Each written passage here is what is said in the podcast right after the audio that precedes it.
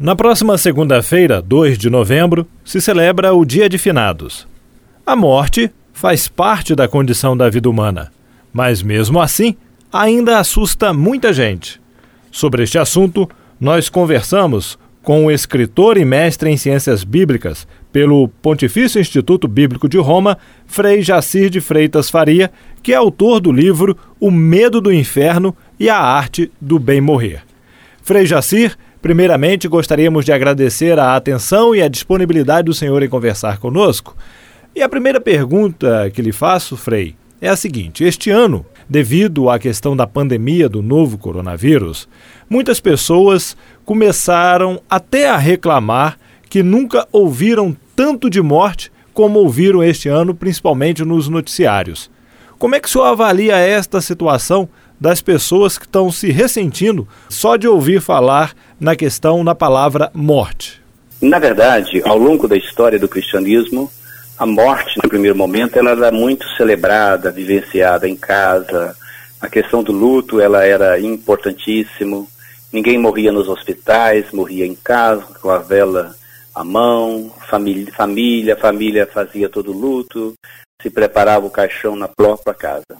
Na verdade, em tempos pós-modernos, e agora nesta época da pandemia, né, da Covid-19, que ceifou muitas vidas e deixou em luto muitas famílias no Brasil e mundo afora, a visão moderna é a que percebe que a morte não existe. É um contato com a morte como se a morte não existisse. Pensar pós-moderno pensa na dimensão do econômico, pensa na dimensão do viver como se a morte não existisse. O mundo antigo era o contrário. Eu vivo sabendo que vou morrer. Agora eu vivo querendo viver e, se possível, superar a morte. Mas o ser humano sabe que isso é uma coisa impossível. Viver, como dizia Dante Alighieri, é um caminhar para a morte. E é nessa perspectiva, é muito lamentável quando em tempos de pandemia, é, a preocupação maior, sobretudo do nosso governo aqui no Brasil, governo federal, é a preocupação econômica, e junto com ele tantos outros políticos e pessoas. A preocupação é econômica e a preocupação não é com as vidas, né? não são com as vidas tiradas por esse minúsculo vírus que provocou uma revolução é, social mundial. Então, o foco está na economia. Agora, evidentemente, fomos bombardeados no início de uma pandemia com tantos noticiários de morte. E como as pessoas no primeiro tempo estavam reclusas totalmente, aquilo emocionou muita gente e muitos se perguntavam o que será pós-pandemia. Na verdade, o que tem ocorrido é que as pessoas também saturaram de tanto ver falar de morte. E, visto que a morte não é um bem-querer para ninguém, e nós, no mundo pós-moderno, nos acharmos tão poderosos, somos capazes de vencer a morte, então as pessoas rejeitaram estes noticiários. Agora eu convido a todos a gente colocar do lado daqueles que sofreram e estão sofrendo com a morte causada pela pandemia. Imagina que um dos grandes processos na luta, na, na morte, no processo de morte, é fazer o luto para vencer o tempo da morte e se unir à pessoa que morreu num outro tempo, numa outra dimensão. Para nós cristãos, na dimensão da ressurreição. Coloque-se então no, na vivência dessas pessoas que não tiveram nem condição de visitar a pessoa que estava morrendo em um hospital depois nem poder fazer de forma digna é, o luto dessas pessoas, vendo muitas delas é, dentro de sacos plásticos sendo levado para os hospitais. Então, um adeus, um rompimento dos laços não foi feito. Então, isso é uma dor muito profunda. E somos convidados a respeitar a dor desses enlutados. E a compreender, como já disse, a essa relação na visão do homem, do ser humano pós-moderno, que não admite a morte. Mas uma coisa é certa: morreremos todos. Aí a gente precisa se preparar para entrar, para vivenciar a morte. Porque o, morto, né, quem morreu, está em outra dimensão, em outro tempo. A morte, ela, ela é forte para quem fica. Para quem vai, é uma etapa de sua existência encerrada naquele momento. Agora, Frei, o senhor chegou a escrever um livro com o título O Medo do Inferno e a Arte do Bem Morrer. Eu pergunto para o senhor, o que é a arte do bem morrer? Neste livro, né, publicado pela editora Voz no final do ano passado, é, eu procurei estabelecer essa, é, essa relação da morte é, a partir do, dos evangelhos apócrifos assuncionistas. O que significa isso? Os evangelhos que falam da dormição ou da morte de Maria. E na história do cristianismo, é, esse papel de Maria desenvolvido ao longo de dois, dois milênios de anos, né, dois mil anos, é, no primeiro momento ela é a Maria próxima a Jesus, é, depois quando Jesus é resolvido toda a situação sobre Jesus, se cria uma devoção a Maria, por causa da questão do livro do Apocalipse, que fala que no final de mil anos, depois de mil anos, os, os demônios estariam soltos e viriam para destruir o anticristo, ou destruir Cristo, que voltaria em parousia. Jesus não veio é, nos mil anos, então resgatou toda uma literatura chamada Apócrifa da Dormição e Assunção de Maria, e junto com essa devoção se criou a devoção a Nossa Senhora da Boa Morte. Então, nesse livro, eu procuro interpretar como se desenvolveu essa, essa, essa devoção a Nossa Senhora da Boa Morte na Europa, em Portugal, e como Portugal trouxe para aqui, para o Brasil, e como no Brasil, nas Irmandades Negras de Nossa Senhora da Boa Morte, pensando na morte, na perspectiva da cultura africana, né, uma das culturas é, africanas que chegam no Brasil, é em Salvador, em Salvador e depois em Cachoeiro, a 109 quilômetros de Salvador. Ali um grupo de mulheres negras vão celebrar a dormição ou a devoção à Nossa Senhora da Boa Morte e nisso estava cultuando as divindades celebrando o modo do, da cultura africana é, ver a morte, né, que é morrer e encontrar com os antepassados. E se você não celebra bem a, a morte, você pode ficar um espírito solto vagando e você não vai se integrar ao tempo dos seus antepassados. Pois bem, nessa perspectiva desenvolveu essa devoção e a igreja trabalhou muito com isso na pastoral do medo, o medo de ir para o inferno, né, de não sair do purgatório. E Maria esteve muito ligada a isso.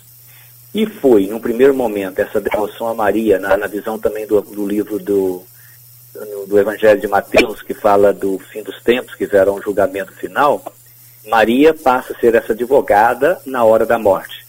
Aquele filme de Suassuna, O Alto da Comparecida, é um reflexo muito bem feito, é uma literatura muito bem construída nessa perspectiva da devoção à Nossa Senhora da Boa Morte. Agora a pergunta é, como que isso desembocou nessa arte de bem morrer? Está justamente ligado ali por volta de 1500, 1600, 1400 no final já, quando se percebe que essa Maria, de advogada, ela também pode estar aos nossos lados na hora da morte. Segundo a tradição dos evangelhos apócrifos, Jesus São José, quando morre aos 100 anos, 11 anos, Maria estava ali aos pés dele. E essa tradição vai dizer que se você reza a Maria para Nossa Senhora, é, três dias antes da sua morte, ela virá te anunciar a sua morte visto que isso aconteceu com ela, que Jesus veio anunciar a sua morte.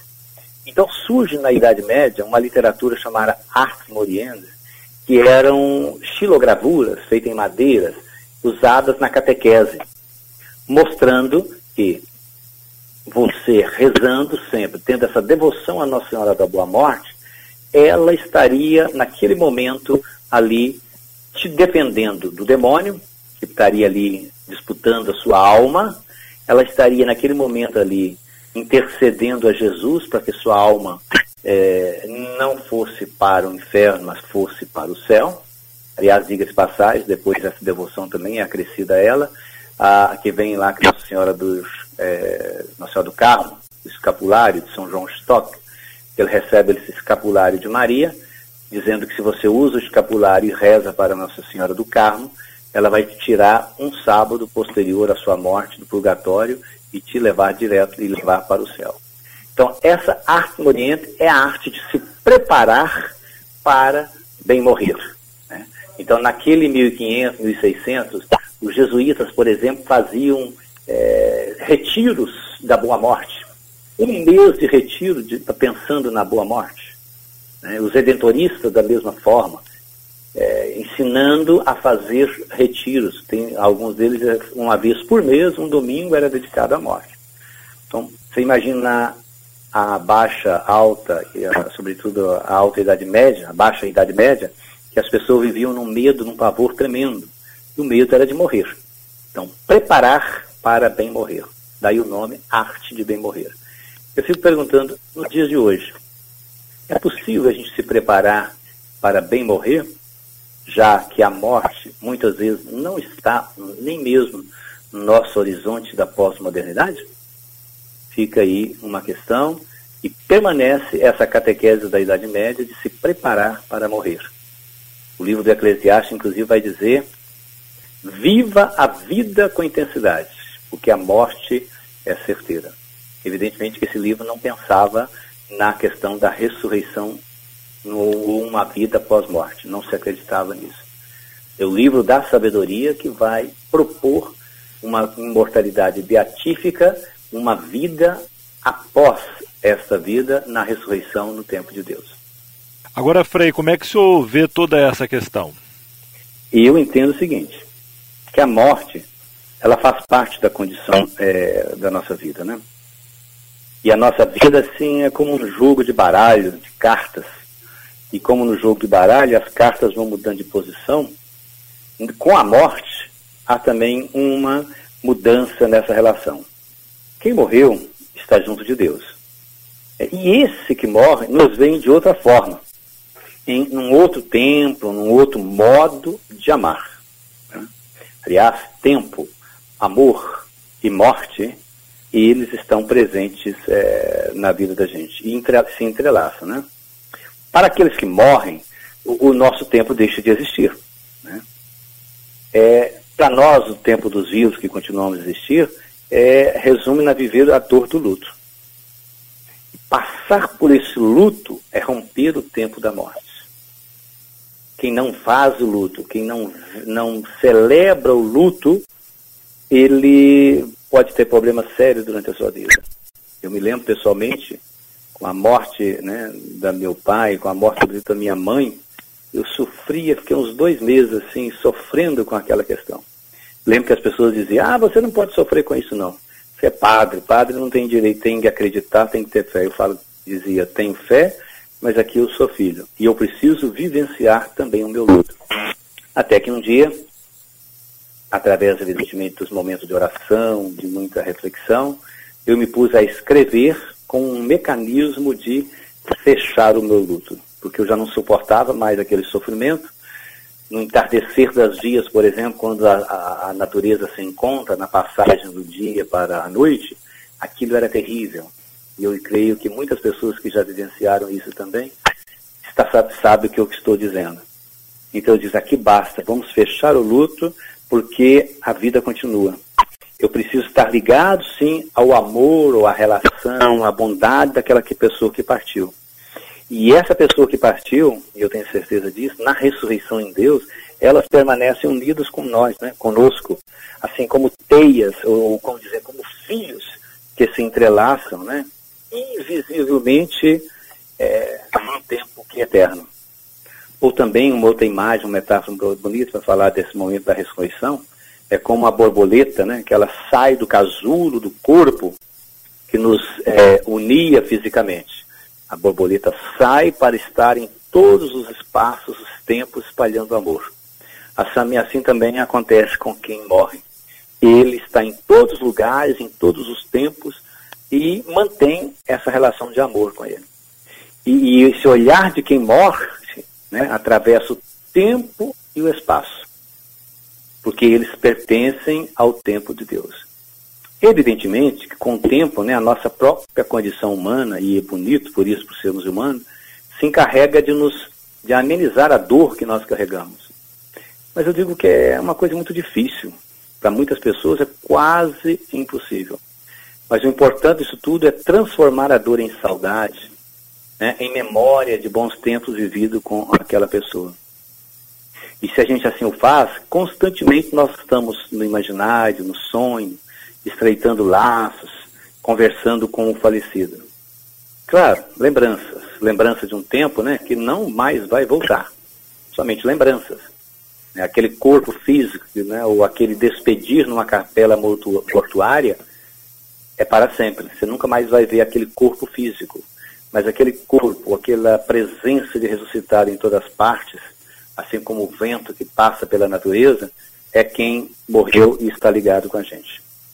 Então, este amor que nós devotamos a essas pessoas que morreram, faz com que eles, né, ressuscitados, continuem em nosso meio. Eu acho que isso que é ressurreição. Né?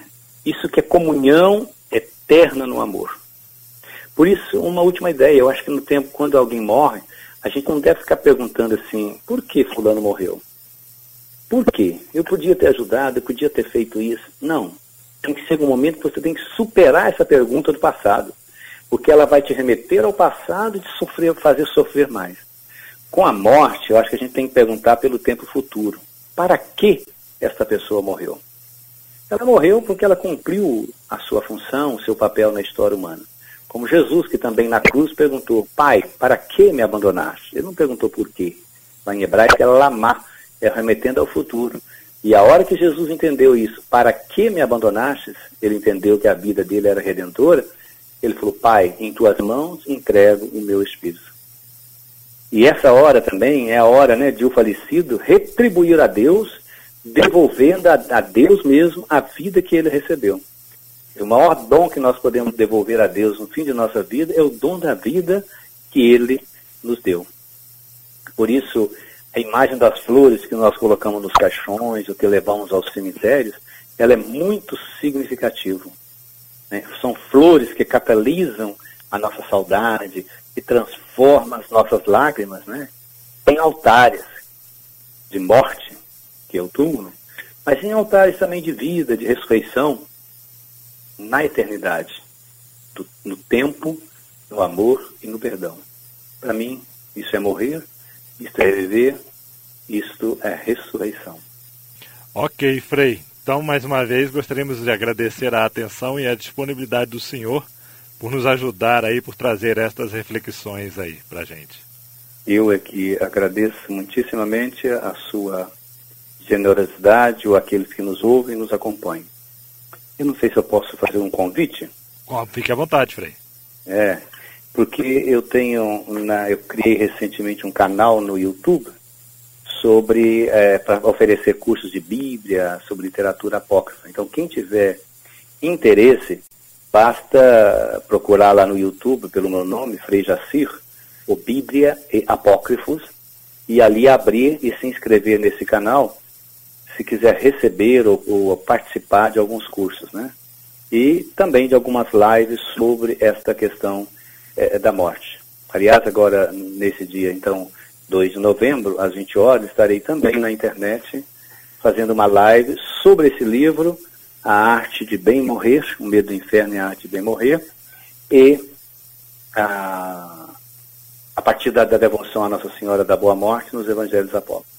Quem se interessar, essa live também será no YouTube, pela é, Associação Brasileira de Pesquisadores da Bíblia. Basta digitar esse nome e você também pode encontrar na internet o link para participar. Segunda-feira, nessa segunda-feira, às 20 horas, dia 2 de novembro. Mais uma vez, muito obrigado pela oportunidade e que os nossos mortos intercedam a Deus por nós. Conversamos com Frei Jacir de Freitas Faria, que é escritor e mestre em ciências bíblicas pelo Instituto Bíblico de Roma e autor do livro O Medo do Inferno e a Arte do Bem Morrer, falando sobre a questão da morte, que faz parte da condição da vida humana. Jefferson Machado, da Rádio Difusora HD, para a Rede Diocesana de Rádio.